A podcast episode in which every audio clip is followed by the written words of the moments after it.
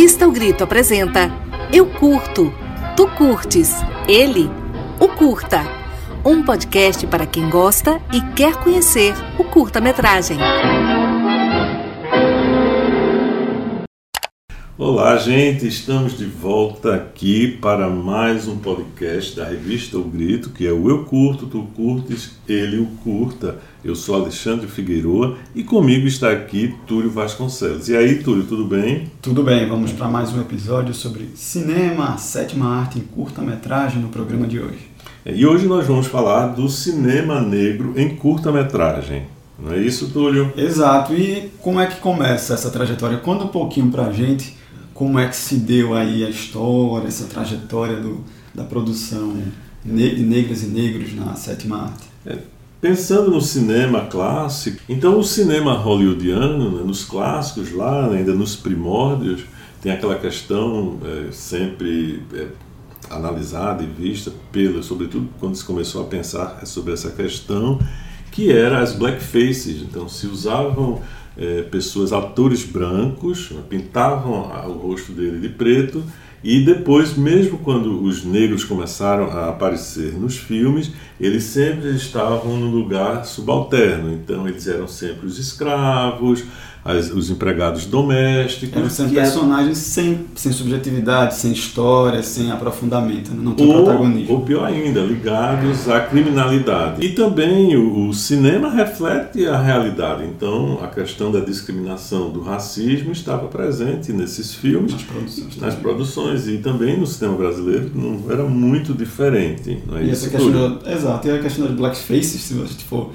pensar ou se voltar para essas imagens, essa produção, acho que é algo impensável hoje. Né? Acho que alguém que, o espectador né, de hoje que vá se deparar com esse tipo de, de produção, de imagem, né, de, de, de retrato, acho que realmente fica, se entendeu, acha uma coisa muito anacrônica. Né? E, mas como é que se deu isso do ponto de vista histórico, do ponto de vista dos movimentos sociais, Alexandre? Olha, mas veja bem, é porque é importante a gente pensar que além, houve uma conquista, digamos, de, da presença dos, dos negros nos filmes. Né? Você tem aquela fase dos anos 70, o filme de Black Potion, né? que era um gênero de, de filme que tinha atores negros que passavam na comunidade negra, é, mas a gente vai perceber que a discussão ficava sempre no nível da representação. Então não havia é, um, um, questionamento quanto ao o, negro sendo protagonista não só das películas, acho que o primeiro ator negro é o Sidney Poitier, mas você não tinha diretores. Né? Você não tinha diretores é, dirigindo os, filmes, ou seja, você tinha os, os, artistas, os atores, os cantores, que a música negra Sim. sempre teve, teve Força, presente. principalmente nos Estados Unidos, né? Exatamente. Brasil né? também, a gente teve muito cantor, mas na direção, como é que isso, como é que isso acontecia? É, não, não, não, se tem né, muita informação sobre isso. Então, mas assim, acho que os tempos mudaram, né? houve os movimentos é, de libertação da luta pelos direitos civis nos Estados Unidos, com Martin Luther King, Malcolm X, são, são marcos né, dos anos 60, e o processo também de descolonização dos países africanos. Então, é uma série de fatores que faz surgir o um movimento negro unificado, né, e isso, evidentemente, começa a interferir na produção, nas artes de uma maneira geral, e também no cinema. É, no Brasil, esse movimento também vai quebrar esse paradigma de que o Brasil seria um paraíso da democracia racial, né? e aí, né, nesse cenário hoje que a gente vê, onde se reconhece que existe racismo, que existe discriminação, que o preconceito racial está presente, né? e aí você vai ter então a emergência de é, um cinema que começa a trazer essas questões na, quanto tema dos filmes, então é uma tomada de consciência né, cultural e política dessa nova geração de artistas e, e profissionais e sobretudo de que é importante que seja é, que seja o povo preto que vá lá e faça os filmes, né? Conte suas próprias histórias, né? Exatamente. E eu acho que também é, é um também reflexo dessa dessa ascensão de, de uma de voz às minorias, né? As, as mulheres, né, com o movimento feminista, né, os direitos LGBT, os direitos negros,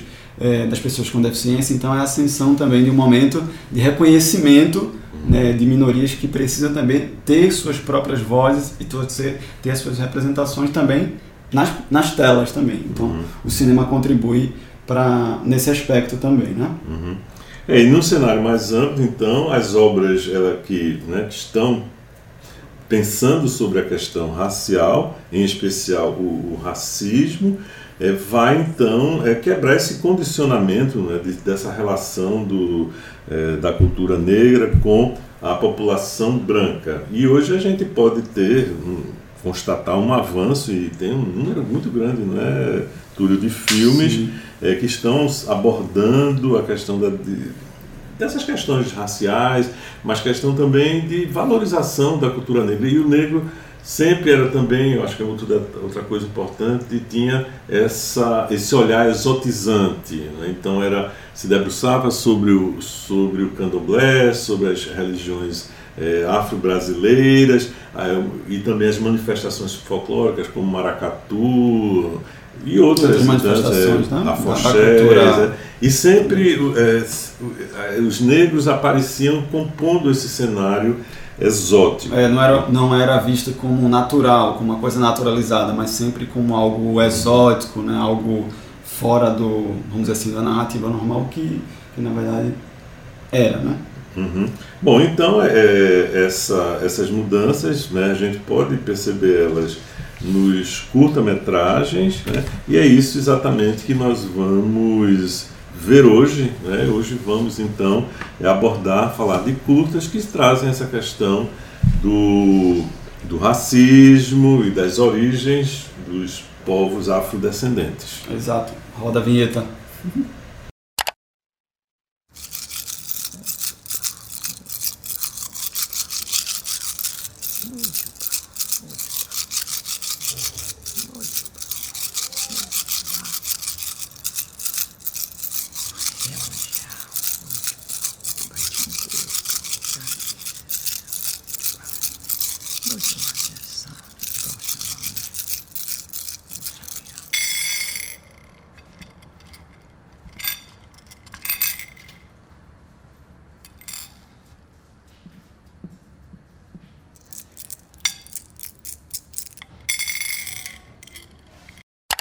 E o primeiro filme de hoje, o primeiro curta, Alexandre, a gente vai falar de um filme de uma realizadora, Tila Chitunda, que é aqui de Olinda, diretora brasileira e olindense, pernambucana, filha de refugiados angolanos. E a Tila investiga uma série de documentários que ela realizou a memória e a relação entre as identidades dos povos brasileiros e também o povo angolano. É, o filme que a gente fala hoje é Fotográfica, é um filme realizado em 2016, curta-metragem, que a Tila começa uma jornada que se torna mais pessoal, quando ela iniciou uma série de cinco filmes né, com o fotográfico, uma pentalogia, como se chama, né, de nome de batismo, que são todos os nomes dela, da realizadora. E nessa série a Tila propõe a contar histórias que estão por trás de cada um dos seus nomes de batismo. Ela atua como diretora e produtora audiovisual desde 2004 e os filmes de, da Tila Chitunda foram exibidos e premiados em importantes festivais, como É Tudo Verdade, o Festival Internacional de Curta de São Paulo, Janela Internacional de Cinema aqui do Recife, o Vision do Réel na Suíça, entre outros. Então é bom frisar isso, né? Fotográfica, né? Então é um jogo aí da palavra fotográfica com a África. Então há uma, é, uma junção, um mix desses dois termos. E o Fotográfica foi eleito melhor curta do African Diaspora Film Festival. E nesse filme, nesse documentário da Tila Alexandre, que tem 25 minutos, Dona Amélia, que é a mãe dela, é uma angolana refugiada de guerra que recomeçou a vida em Olinda, aqui em Pernambuco, a partir do seu mural de fotografias, Tila a filha brasileira, a única filha brasileira da Dona Amélia, vai em busca de suas raízes, dividida entre as memórias da família e as manifestações de origem africana que ela encontra pelo caminho. Bom, e Tila está na Suíça, Isso, mas falou ela gente. falou com a gente sobre essa busca pelas suas origens, a origem do povo preto. Então vamos ouvir é, a Tila. Então, é, o documentário Fotográfica foi inspirado em uma parede de fotografias que a minha mãe começou a colecionar é, quando minha família chegou no Brasil em 1976. Eu sou filha de refugiados angolanos, é, a única que nasceu no Brasil, e na fuga meus pais vieram praticamente com a roupa do corpo. E uma vez instalados em Olinda, Pernambuco, nordeste do Brasil, é, os amigos e familiares que tinham alguma memória ou alguma foto da família começaram a enviar para eles. E foi assim que minha mãe iniciou uma, uma, uma coleção linda, uma, uma, coleção bastante impressionante de fotos. É, e essa coleção, ela acho que funcionava quase que como um quebra-cabeça da própria memória dela. E aí, nesse contexto, eu cresci, né, vendo a quantidade de fotos dessa parede crescer e essas fotografias, elas sempre me levavam para lugares e histórias de, de pessoas, de personagens que de tanto eu ouvir falar, né, de tanto ouvir as histórias, eles pareciam velhos conhecidos. E aí, é, inspirado nesse mural, eu iniciei uma busca pelas minhas origens e uma busca que, que eu acho que acaba sem, se, confundir, se confundindo com, com a busca pela memória do, do povo preto, assim. É, qual a importância como mulher negra de contar a sua própria história? É, então, o cinema é uma criação, né, uma interpretação da realidade. E durante muito tempo, é, o cinema foi realizado exclusivamente por homens brancos, ricos ou de classe média e heterossexuais. E, e aí essa realidade era interpretada e criada a partir desse lugar, né? Então, eu acredito que como mulher preta e realizadora audiovisual, é, eu tenho o papel de mudar esses imaginários e de apresentar outras narrativas protagonizadas por pessoas pretas, né? É, narrativas que são diferentes das que estão nas manchetes dos cadernos policiais, né? narrativas diferentes da, da, das narrativas da, da escravidão, né? que nos coloca frequentemente num papel de, de submissão ou de inferioridade. E aí eu, eu conto essas histórias, né, a partir da minha própria experiência, assim. Meu cinema ele vem muito, está muito conectado com, com a história da, da minha família, minha história de vida, até o momento. É o que é o que me motiva, assim, é o que me, me interessa. E aí nessa trajetória é, eu tenho percebido que quando eu, eu realizo um filme, né, quando eu me realizo enquanto mulher preta, é, outras mulheres pretas se realizam e de alguma forma acreditam um pouco mais nelas próprias, né, na força delas, na capacidade delas.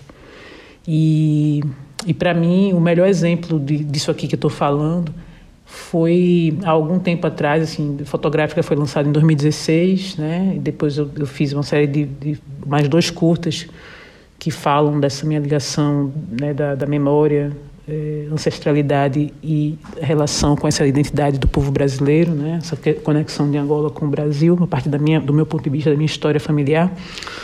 E aí, nesse período, né, a partir de 2016, é, se eu não me engano, em 2017 ou 2018, eu, eu recebi uma redação, é, uma cópia de uma redação de uma menina preta, lá, da, lá de, que mora lá em Olinda, e que a mãe dela estava toda assim, é, orgulhosa, porque ela tinha se inspirado nos meus filmes para escrever uma redação, né, para redigir uma redação.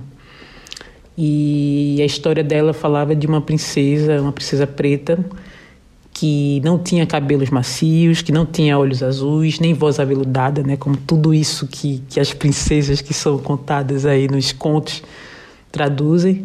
Mas essa princesa era uma princesa preta, o nome dela era Tilovita, que é o meu terceiro nome de batismo. E essa princesa se inspirava na força é, que a sua avó africana tinha, né? E a partir dessa força ela podia escolher o seu próprio caminho, o que ela podia fazer. E aí eu acredito que assim essa menina se inspirar em escrever essa redação numa escola, né, em Olinda, uma menina preta escreveu uma redação nesse sentido. Isso só foi possível porque ela se sentiu representada na minha história, né? E eu acho que é isso aí que me interessa, esse ponto aí que que, que acho que fortalece a gente, assim, né?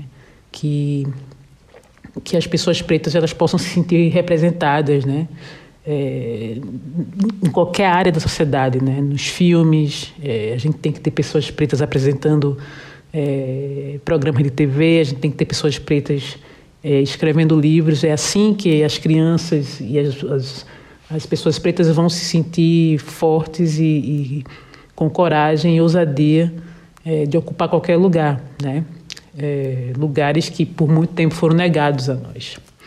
Né? E, e eu acho que é isso. Eu, eu, espero que, que minhas narrativas elas continuem inspirando e apontando caminhos que rompam né? com o que estava até, até então estabelecido, né? que é essa, esse lugar de, de submissão das pessoas pretas né? e, e, e de, de não capacidade, muitas vezes. Né? E eu acho que essas narrativas elas só podem também mudar, essa, só é possível mudar a partir do momento que essas pessoas pretas elas ocupam esses espaços de decisão, de poder, né? como é o caso, por exemplo, de direção de filmes. Qual a sua avaliação sobre o cinema negro feito atualmente no Brasil? Então, é, cinema é memória. E o cinema feito por pessoas pretas é, é uma ferramenta de preservação, de conexão com a nossa ancestralidade, é, de conexão com a nossa própria memória. E além de ser uma ferramenta de registro da nossa história a partir do nosso ponto de vista, né? Acho que esse, esse é o é o grande é a grande força desse cinema negro feito atualmente no Brasil.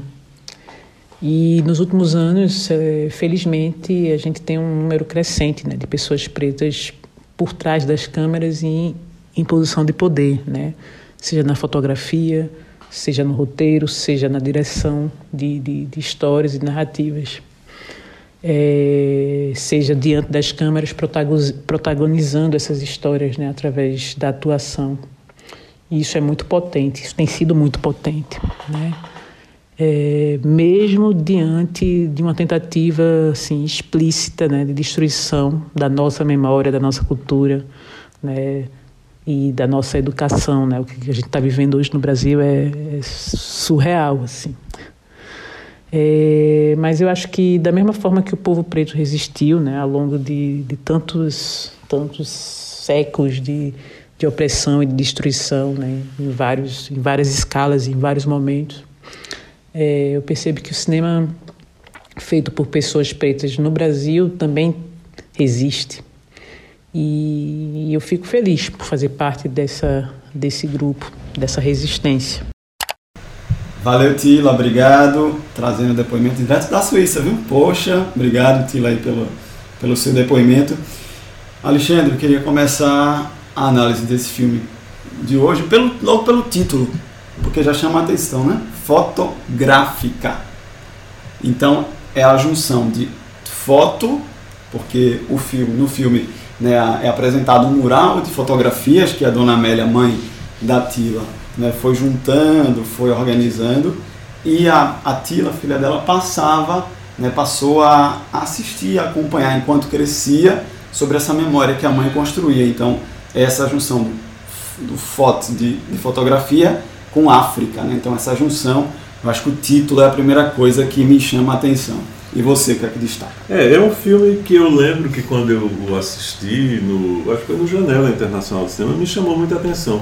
É um filme que fala de memória, uhum. né? ele traz uma memória, e o que me surpreendeu bastante é que é uma memória muito, muito curiosa, né? muito curiosa, porque é uma digamos assim, é uma, é uma transposição, né, que, que a, a, mãe dela vem da África né, para o Recife, e é um caminho que foram feitos por muitas pessoas negras né, ao longo tempo da durante a escravidão e que ficaram raízes aqui. E essa é uma situação um pouco diferente, né, porque a gente está falando do, do mundo contemporâneo, mas assim é uma memória muito bonita porque faz exatamente essa ponte entre a África, né, o que ela deixou né, para trás, é, conta a história da, é, da vida dela, né, que ela era de, um, de uma escola, inclusive, de, de missionários evangélicos. Casou, né? Acabou casando com o seu professor, né,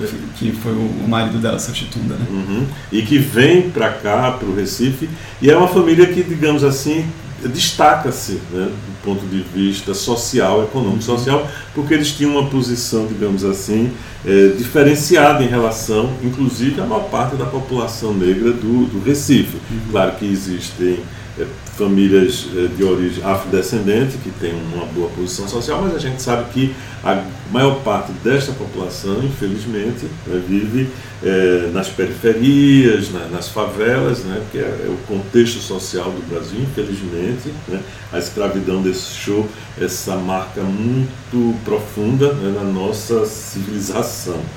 Agora, então o filme tem essa, essa beleza, essa reconstituição e é muito surpreendente, porque ela, ela é muito tranquila. Né? Eu gosto disso. Ela, ela vai contando essa história de uma forma muito, muito carinhosa. Ela recupera esse passado, ela vem para o presente, ela conversa com essa atualidade uhum. e, ao mesmo tempo, é um, é um, resgate. Eu gosto muito desses filmes em, em, primeira pessoa. É o, é como a gente chama, ou a academia chama a escrita de si, né? Essa uhum. forma de que a Tila, a diretora, constrói essa história, né? que é, é a própria história dela, né? É, é uma, é uma forma de você escrever a sua própria história, a história do povo negro, né? Então é como a, a Tila se vê, né? A memória é a memória da, da mãe, né? Da Dona Amélia oralizada, essa história oral, mas também é a própria história dela, né? A partir de como ela aprendeu toda essa, essa cultura né, da, do seu povo, né? E ela traz, atualiza, traz para para o mundo contemporâneo. Né? É, e é uma construção pessoal né, da sua própria identidade, né, a descoberta é, da sua identidade de uma forma cinematográfica e que junto a memória é isso, a memória são imagens, são conversas, são palavras e que vão né, compondo então um painel muito rico e muito poético dessa da história da própria Tila. Então é um filme que gosto muito e recomendo que vocês assistam. assistam. Ele está disponível, né, Túlio, no Isso YouTube. no YouTube. Assistam e a gente vai deixar também o link para vocês conferirem. Assistam e aproveitem. E agora a gente vai ouvir a Rayane Laísa. Ela é convidada do programa de hoje aqui com a gente. A Laísa é graduada em cinema pela UFPE, Universidade Federal de Pernambuco, e integra o Mulheres do Audiovisual de Pernambuco, né, que é um, um coletivo importante assistente de curadoria, também no Festival Internacional de Realizadoras, curadora do Festival de Artes Integradas Palco Preto, então a Rayane realmente engajada, e além de curadora da Mostra Itinerante de Cinemas Negros, Mohamed Bamba. Você conheceu né, o Mohamed? Conheci o Bamba, ele era um pesquisador, faleceu muito jovem, foi uma, né, pena. uma pena. Mas foi, ele era um... foi alguns anos atrás. É, não faz muito tempo. Ele era um participante, ele participava da Socine, e a Sociedade Brasileira de Estudos de Cinema. E era uma pessoa muito simpática e, enfim, era trazia sempre trazia né, nas discussões dele, debatendo muitas questões relacionadas a, a, ao cinema, é, no cinema negro, né? E aí Rayane Laísa, né, eu acho que ela vai trazer uma coisa importante para vocês aí, que é exatamente como ela diz que os produtores de conteúdo né, querem negros falando de temas além do racismo, né? Então eu acho que a gente tem que pensar que a cultura negra, o povo preto, as questões, elas são muito mais amplas do que o racismo. Então, tem muitas coisas a serem debatidas e discutidas. Vamos ouvir então né, o que, é que Raiz, tem para nos dizer. É, eu acho que nos últimos anos, né, o cinema feito por pessoas pretas vem se destacando e isso não acontece por acaso, né? Acho que são parcerias, são políticas públicas, né? É, a entrada de pessoas pretas dentro da universidade, dentro das universidades de cinema, né? O surgimento de festivais pretos que conseguem acolher esses filmes que por muito tempo foram rejeitados nos festivais hegemônicos, né? E eu acho que esses encontros e esse lugar acolhedor que os festivais pretos têm fazem surgir né, a vontade de construir, de criar novas narrativas também. Eu acho importante destacar isso, né? É, e acho que a gente chegou no momento também de perceber como a gente pode produzir outras imagens que não aquilo que é esperado também do cinema negro, né? Que não é só filme que fala de pautas é, sobre o racismo, de pautas sobre opressões, mas que a gente é capaz de construir narrativas que falam sobre as nossas subjetividades, né? que as narrativas pretas falam de outras coisas, de outros caminhos também, né?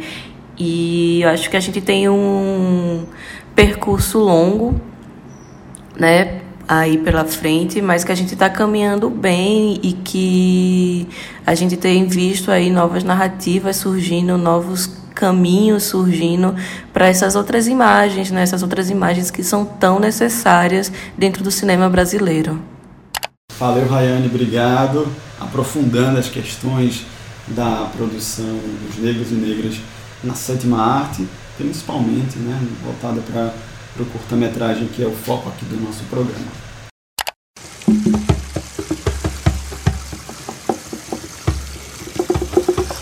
A mata preconceito renasci, pra matar preconceito renasci, pra matar preconceito renasci, pra matar preconceito renasci. E qual é o outro culto que a gente aborda hoje, Túlio? É o Cabela, que é a partir do cabelo da mulher negra que surge esse filme, esse curta-metragem de 2015, que foi realizado pela jovem cineasta Yasmin Tainá. Curta, esse curta tem 22 minutos. E o cabelo crespo é um cabelo político, porque ele é rejeitado, Alexandre, o tempo todo, como diz o texto, a divulgação do filme, feito a partir de um financiamento coletivo que arrecadou aí módicos 5 mil reais. Então é um filme de baixo orçamento, é um filme independente. O curta-metragem conta com mulheres negras na frente e atrás das câmeras, algo que a gente né, tinha comentado uhum. lá no início do programa, para levar ao cinema conteúdo crítico e político, além de representatividade, que é tão importante. É, ele foi gravado em dois dias num casarão lá em Santa Teresa, que é um bairro histórico da cidade do, do Rio de Janeiro, e o filme ele surge do conto MC Bela, feito pela própria Yasmin e retratando as suas dores durante a infância e a adolescência, que foram períodos é, de um processo de aceitação e entendimento que a negritude é algo latente. E eu queria saber suas impressões, Alexandre, sobre esse filme, é, qual é a, a importância, a contribuição que ele traz para o cinema na sua concepção. Olha, é um filme que eu acho que tem dois aspectos importantes. É sobre é, pretas é, e mulheres. Uhum. Então, eu acho que isso é duas afirmações, duas a junção de, de, de, duas vozes, de duas questões muito que se juntam né, nesse filme. É um filme que tem uma plasticidade excepcional, ele é muito bem fotografado, ele tem uma sensibilidade, ele tem uma poesia, ele consegue alinhar, né, há uma articulação muito interessante eh, das personagens, das protagonistas, daquelas mulheres né, que estão ali presentes no filme. A atuação delas é muito visceral, é muito forte, é, tem muitos primeiros planos né, nos rostos dessa, dessas mulheres, nas expressões delas. Né? Então você tem um, digamos assim, uma, varia, uma variedade de expressões dessas mulheres negras e também um filme que tem é, usa metáforas, né? Ele é um filme que não, ele não tem diálogo, né? ele tem conversas é. entre as pessoas. Conversas, músicas. É, né? Mas que essas conversas são conversas espontâneas, no momento é quase uma performance. Né? Elas podiam ter falado qualquer coisa, mas claro, elas estavam num ambiente, num, num contexto em que o que vem à tona são exatamente sentimentos e palavras relacionadas com aquela situação que elas estavam vivendo. Mas o filme também tem, um, tem uma ironia, assim, ele, ele parece que está brincando, tem, tem duas sequências que me chamam muito a atenção, né? Porque é o cabelo, o foco do filme é exatamente o cabelo que o cabelo representa, né? e durante muito tempo esse cabelo crespo do, da população negra era rejeitada pela própria população negra, né, que usava vários recursos para criar processo de alisamento, uso, uso de perucas e tudo mais. E aí o filme abre, inclusive, com uma sequência muito, muito curiosa, onde você vê uma mulher negra, né, que tem o um cabelo crespo, e a outra colocando uma série de produtos, produtos né, tentando transformar... De tudo, né? É, de, de tudo, tudo ou seja, uma negação, né? uma negação daquele, daquele cabelo, que é a negação da própria, é, do indivíduo né? enquanto ser preto, né, que tem uma realidade e que não é diferente dos outros, dos outros povos. Mas aí o filme então ele cresce, ele, ele, ele mescla esse, esses momentos de humor com uma certa poesia, né? então tem uma poesia, tem as músicas, a iluminação é muito cuidadosa, né? no sentido de capturar as imagens, os rostos, os corpos dessas mulheres de uma forma muito, muito delicada. E também tem um outro momento muito curioso no filme em que há, é, quem lembra, as pessoas que têm mais idade, essa questão da, é, da mudança dessa relação do, do, dos negros com os seus cabelos, das negras, sobretudo as mulheres negras com os seus cabelos, é uma coisa relativamente recente e havia essa, essa, é, um ditado que era terrível, né? quando se dizia que as pessoas tinham cabelo de bombril, né? aquela uhum. de aço, e tem uma sequência assim, que no primeiro momento ela até é um pouco incômoda. Né? É e você não entende a princípio. É, a princípio mas você depois... o que está acontecendo, depois revela, né? então é uma negra, mulher negra, que pega o seu cabelo, passa um sabão e começa a esfregar uma panela. Ou seja, é, é então, é, muito, é muito forte, né? Muito, é, é, impressionante. E é incrível como o poder do cinema, né, Alexandre? Ele consegue é, mobilizar, uhum. né? Quando você assiste, principalmente quando você vai numa sala escura, por exemplo, né? Como você consegue mobilizar a, o público, a audiência nesse sentido, né? De, Através, é, de causar, de causar um, um impacto, né? E depois ela, ela, e ela imediatamente ela passa por um momento muito bonito, né, de uma, duas mulheres, uma ajeitando, é, cuidando do cabelo da outra, cortando. e cortando, e aí vem elas começam a cantar, e são mulheres muito bonitas. Né, tem, né, sua... tem a presença do espelho também, né, que é, tem uma, um reflexo, né, como identificação, é, toca em aceitação também, né, você gostar da própria imagem, né, então tem uma série de de questões que são bem delicadas, mas que são, é, são simbolismos muito bem construídos pela diretora, né? pela Yasmin Tainá. É, e é um filme que não precisa de texto, no, no sentido clássico, diálogo, né? né? De, de, de, diálogo, nem também de narrativas, assim, a imagem fala por si, ela, ela é muito rica, ela foi muito... A, a performance né, das, das, atrizes. Muito feliz com esse... É uma construção estética muito, muito legal, né? com essa finalidade política né, da da diretora, porque ela subverte a, a humilhação, né? a, a construção é, majoritária da, da questão estética do, do cabelo, né? que, é, que é tão cara a, a essa população. É. é muito é muito forte, é muito delicado, né? É. E, ela, e, elas, e as personagens elas não protagonizam essa humilhação, elas subvertem, é, é. na verdade, elas, elas são empoderadas. É. Elas subvertem, elas confrontam e subvertem é. essa construção. É, é uma, uma, coisa imposta, um modelo um padrão uhum. de beleza imposto pela sociedade heteronormativa branca. Bom, eu acho que desse filme a gente só deve dizer para vocês procurarem ele. Também está no YouTube. Né? Então dedique um tempinho para ver como é bonito, como é bacana o filme Cabela da Yasmin Tainá. Agora chegou a hora das dicas. O que é que a gente tem aí, Túlio? Você sempre traz novidades. E claro que hoje a gente vai ter novidades para curta-metragem ligadas ao cinema negro. Exato. É, eu queria fazer uma observação. Antes, quando a gente estava falando lá no início do programa, a gente estava dizendo que os negros sequer apareciam ou é, eles não tinham profundidade, não dirigiam. Aqui, chegando nos dias atuais, a gente tem o que? A gente tem festivais e mostras que são dedicadas exclusivamente à produção do cinema, produção de, de autoria negra. negra, autoria né? negra então, né? e são milhares, né? São mostras, festivais online, híbrido, presencial, você tem plataformas, então a gente tem uma riqueza atualmente de de universidade, né, de, de conteúdo muito grande. Então a primeira dica tá, de hoje é o cinema negro ganhando espaço em plataformas gratuitas de streaming. Olha que legal. É o Itaú Cultural Play, eu já entrei, me cadastrei.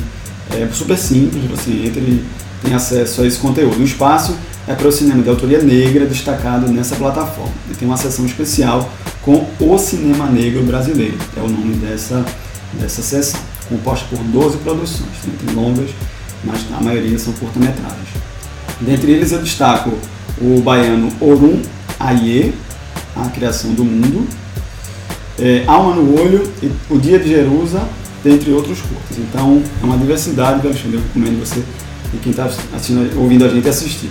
É, o site é o itauculturalplay.com.br itauculturalplay.com.br é bom. E a gente tem também aqui um festival, né, que é o Festival Cinema Negro em Ação, que vai ocorrer em novembro, integrando as programações do cinquentenário do Dia da Consciência Negra. Por conta da pandemia, né, nós teremos um formato híbrido, a mostra será de formato, e vai incluir exibições é, dos filmes concorrentes na grade de programação da TV Educativa do Rio Grande do Sul, na Cinemateca Paulo Amorim e na plataforma hashtag Cultura em Casa, da Secretaria da Cultura e Economia Criativa do Estado de São Paulo. O festival representa um marco nas políticas afirmativas das instituições envolvidas, resultado de um programa de inclusão e representatividade que aposta no audiovisual como um caminho de desenvolvimento econômico e social.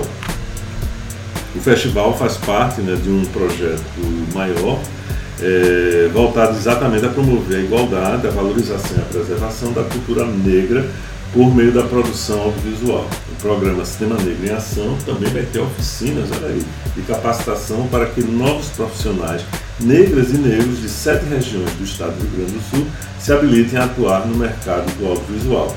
Vocês podem acompanhar tudo, poderão acompanhar no site cultura.rs.gov.br. É lá no Repita, Rio Grande do Sul. Repita né? o site para. Ah, tem que repetir, né, Túlio? sempre me chamando a atenção. Vamos lá, o site é cultura.rs.gov.br. Agora sim, você diz aqui lá no Rio Grande do Sul e eu cortei. Lá no Rio Grande do Sul, né, que é um estado lá do extremo sul, que tem é, inclusive uma tradição, né, esses países, esses estados do sul do Brasil, de há uma predominância de pessoas né, estrangeiras, né, oriundas, e aí você tem, mas tem uma população negra. Negra também, a gente pensou tem alemão, italiano, descendente de... É. Não, mas tem também. Tem negros, tem índios, né, como o resto do Brasil. Então é importante esse tipo de ação e é que, eu acho que esse tipo de coisa, inclusive, pode se propagar, né? Olha aí, aqui em Pernambuco está precisando, né? Os, Também. Os, os, cineastas negros, né? Está na hora aí de mexer, é, catucar o fundo né? Para fazer alguma coisa nesse sentido. E é novembro, né? Novembro aí, fiquem ligados, o, o festival lá do Rio Grande do Sul. Bom, a gente fica então por aqui hoje, né? Acesse nosso site, acompanhe a gente nas redes sociais, Twitter, Instagram, Facebook. Acesse a revista ugrito.com revistaogrito.com. Vou repetir, tá vendo, Túlio? Jornalismo independente com reportagens e notícias da cultura pop. Eu curto do Curto Dizer o Curto é um podcast da revista O Grito com a edição de Jonathan Oliveira. E também eu acho que a gente tem que falar agradecer. aqui agradecer a vinheta né, que foi feita pela é, radialista Lina Fernandes. E isso dando a sua voz e Carlos José também, que fez a sonoplastia. Então, é. agradecer aos dois, uhum. nossos queridos, obrigado. E a produção e apresentação é deste que vos fala, Alexandre Figueroa e Túlio Vasconcelos. Obrigado, gente, mais uma vez. Foi bom estar com vocês falando mais uma vez de curta-metragem de cinema. A gente se vê na próxima edição.